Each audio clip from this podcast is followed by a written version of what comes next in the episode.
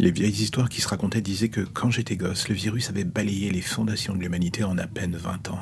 Aujourd'hui, je regarde ce qui reste de Paris depuis ce terrain vague avec une vraie question qui me revient encore et encore et encore en tête. Est-ce que l'on remettra un semblant de vie en place? Si l'on devait définir le monde tel qu'il est désormais, j'ai envie de dire que le mot jungle est celui qui lui collerait le plus à la peau. Rien d'humain, juste une sorte de sentiment d'impunité qui anime chacun des survivants. On se tue pour un rien et l'on survit plus que l'on ne vit. J'ai grandi au milieu de ce merdier, alors si vous me demandez si l'espoir d'un monde meilleur représente vraiment quelque chose pour moi, il y a une énorme partie de moi qui a envie de vous dire non, on ne va pas se mentir. Je suis un cynique et définitivement pas du tout un optimiste. C'est peut-être d'ailleurs mon plus gros souci. Ah oui, mais j'oubliais de vous dire, je ne suis pas de ce monde. Moi et mes parents, nous nous sommes crachés ici il y a 20 ans, juste au moment où votre planète tombait en ruine. 20 ans qu'on survit au milieu des décombres en essayant de réparer un vaisseau qui ne redémarrera sûrement jamais. Si vous me demandez, je n'étais pas du tout fait pour m'épanouir ici. Soyons honnêtes, votre monde est cool à découvrir dans les livres d'histoire. Le vivre, c'est une autre chose.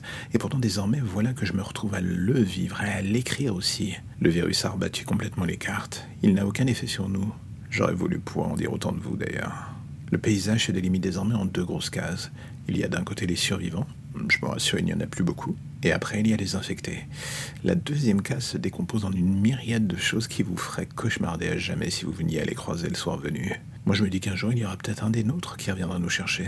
L'espoir fait vivre, mais plus le temps passe et plus cet espoir d'ailleurs devient complètement anecdotique avec le temps. Et c'est pour cela que je me dis que tenter de survivre est la seule option qui nous reste encore. Les quelques humains que j'ai rencontrés ne savent rien de moi ni des miens. Ils me prennent pour un des. Je ne le serai jamais. Mais après tout, pourquoi ne pas y croire? Ne serait-ce qu'un jour sur deux Ça rendra l'attente moins longue.